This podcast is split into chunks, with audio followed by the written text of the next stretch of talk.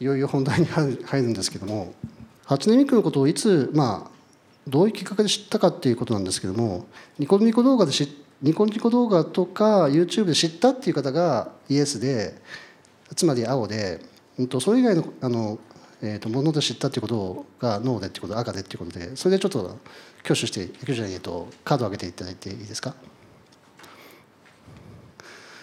えっ、ー、とですねパッと見半々ですね。もう真っ二つぐらいですね、えー、意外と皆さんなんか動画動画じゃなくて他のことで知ったんですね。なんかあのあのアーティストさんともコラボレーションすることがちょこちょこありましてで先ほどちょっと、まあ、あのいろいろすっ飛ばしましたけども、えーと、なんか歌舞伎とコラボし歌舞伎というか歌舞伎の演者さんとコラボさせていただいたりとかあとそうですね、えーと、アーティストだとこの間引退を表明された安室奈美恵さんとか、えーと、バンプ・オブ・チキンさんとかですね。なんかそういうそのコラコラボレーション系でなんか知ったっていう方っていらっしゃったりとかします？今年の8月で実は10周年迎えたんです。初音ミクっていうの登場して。でまあつまりと僕も10歳年取ったんですけれども まあ、初音ミクが出てきたあの頃はまあ時には、まあ、知っていたか知っていないか、まあ、ともかく皆さんも10歳若かったわけですね。えっとあのなんかあの僕の姪っ子とかもあのそうだったんですけどなんか小学校高学年ぐらいだとなんか一旦ボカドボカドボカドなんていうんですかボカド時期っていうのを過ごして まあそこからもずっとファンになってる方っていうのがなんか一時期そういうのをなんかすごくハマるっていうなんかそのなんていうかそのまあ時期があるっぽいんですよね。なんかあのそれが小学校高学年から中学生ぐらいにかけてみたいな感じなんですけども。なんかそういう時期にと私もあのハマったみたいな方ってなんかどれだけいますか？なんかちょっとこれ挙手でなんか 中高生ぐらい小小学校あじゃあうん。まあ今の学生さんぐらいだとそれぐらいのあれですかね時期にちょうどかぶさるんですかね。はい。なるほど。じゃあちょっと次の質問に行きましょうか。えっと質問の2番目なんですけどもえーと、人形浄瑠璃も、まあ、初音ミクもですね人のあるものに魂を含む日本人の思想が背後にあると、まあ、言われています。あの日本文化はまあ人工知能時代にどう変わっていくと思いますかっていうあの、えー、質問を2番目の質問として、えー、しました。あの日本文化と人工知能の関係っていうとなんかちょっとなんか全然なんかなんか全く距離がある2つをどうなんか結びつけるのかってちょっとあのまああまり考えが及ばない部分もあると思うんですけれどもあのなんていうか八百万の神みたいなのってあるじゃないですか思想的に。えっとまあその辺にあるなんか万物に神が宿ってるっていう思想って日本人なんかまあなんとなく意識はそんなにしないっていうぐらいになんか自然にそうあの感じてますよねなんか。でまああの山が起こってるんじゃないかみたいなこと。なんかそういうなんかものか。らまあ本当になんかその川とかまあそれだけじゃなくてなんか家にあるなんというかぬいぐるみみたいなものもそうだと思うんですけども。でいろんなものになんかその神様が宿っていてっていうところがなんかその人類共通のなんかなんかなんていうんですかね考え方なのかなっていうふうに思いがちでまあなんかそのああいうのがあるからまあなんていうかあの漫画カルチャーとかポップカルチャーとかあとなんかフィギュアみたいなキャラクターがついたお菓子みたいなね。そういうものにまあ発展していったのかなって僕は思っていて あのだからなんかそういうあの日本のポップカルチャー的なものが好きな外国人はなんか日本人と同じ感じのなんていうか考え方を持つの持ってるのかなと思ってたんですよ。でまあすごいあるガチなあのもうガチオタのブルガジブルガリアの人がいましてブルガリア人ででで彼はですねすごくあの日本のポップカルチャーっていうかなんか、まあ、オタク系のなんかその、まあ、文化を、えーと、なんか雑誌にしてるんですね。で月に月にはないと2か月3か月に1回ぐらいなんかのペースですごいなんかすごい細かい非常になんかそのあの研究熱心なあの雑誌を出していてものすごいあのけんあの詳しいんですよ。で彼があの札幌に来たことがあって一緒に中華料理を食っていてで、えーと、その辺にあるものになんか神が宿ってるんだよねっていう話をしたらなんか急に怒り出しちゃってかなんか神は一つだみたいな感じであそこは違うんだみたいな。だからいろんなそのなんかあのフィギュアとかあの漫画とかそういうのが大好きでなんか集めたりとかして、まあ、コスプレの雑誌とかも作ってる方なんで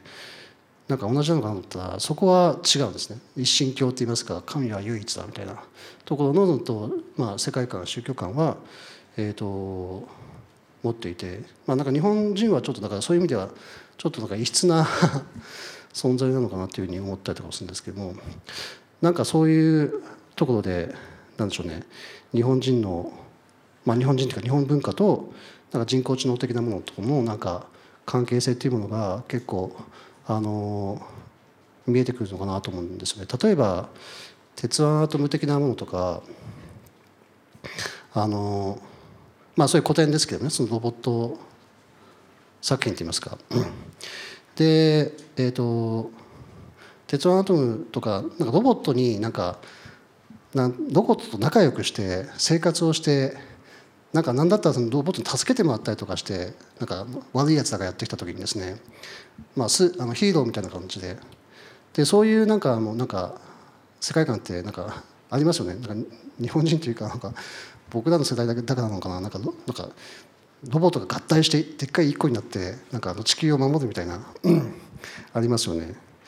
でまあああいうそのなんかロボット身近で僕らのヒーローっていうなんか感覚って実はなんかあの日本人独特って言いますか欧米人だとなんかすごく怖がっちゃっていうかなんかロボットとか そういうなんかあの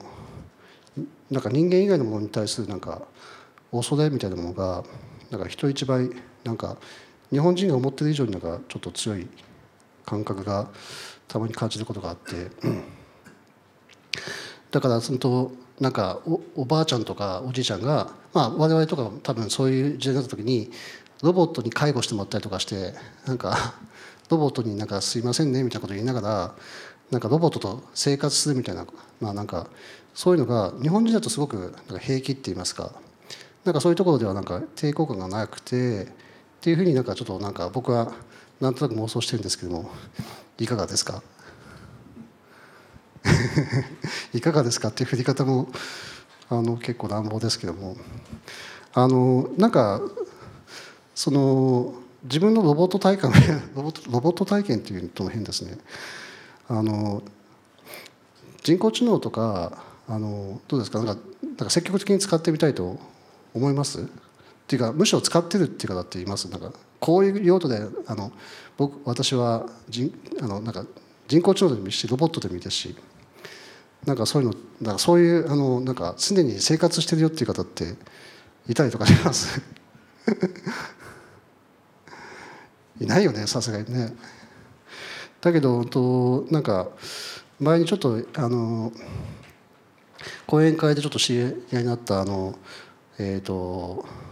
ペッパー君と生活をしてるっていうあの太田智美さんっていう方がいらっしゃるんですけども まあ、ペッパーさんペッパー君となんかもうなんかもう生活をしてるっていうなんかまあまあそれぐらいしか僕はその情報がないですけど彼女については。でその方がなんかちょっとなんか言ってたんですけど あのペッパー君がなんかバージョンアップかなんかをするしますえーと、なんかついてはあのなんかペッパー君の頭を送って変装してくださいみたいななんかそういったなんかあの、えーと、なんかお手紙が、えーと、SB 社から届いて憤慨したっていう。でそれってね、うんと、例えばソフトウェアがまあなんかまあなんか Windows とかであの Office でもなんかちょっとあ新しくなったんでバージョンアップをするのでっていうふうになんか、まあ、どっかの会社からその連絡来た時って別に「ああはい、うん、とそうします」みたいな感じで何のためらいもないのかなと思うんですけどもロボットのなんかあの頭を送ってくださいって何事かっていう感覚ってなんか分かりますよね。つまりと自分まあなんかまあ猫ちゃんでもいいですよなんかの猫のなんかちょっとあれがなんか病気なんでなんか猫を送ってくださいとかね何言ってんのっていう感じでちょっとそれ受け入れがたいっていうところって感覚ってまああると思うんですけども。でねとまあその太田さんはそその時になんかなんかその講演の時に言ってたのは私はこのそのまあ古いのかな？そういうバージョンのペーパー君と一緒に生きていこうっていうふうにあの誓いましたみたいなことを おっしゃられていてあそうなんだと思って、まあ、自分がそのなんかえっ、ー、とまあ内定でそういったそのまあけたとまあそれが例えば欠陥だとしてもなんていうかそれが個性になってしまうと、まあ、一緒に暮らしていく中でですね。